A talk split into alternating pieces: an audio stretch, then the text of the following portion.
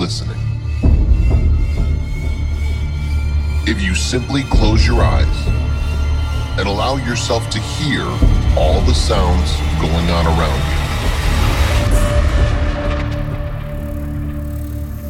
Where do the sounds come from? Really listen. Can, can you hear the past? Can you hear the future? Dig that sound. Dig that sound. You won't have any images about the sound going on in your mind. You'll, you'll simply become completely absorbed in sound.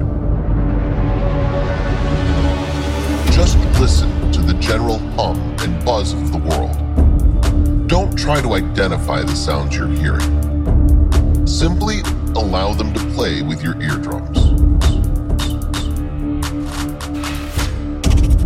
Let them go. Don't judge the sounds.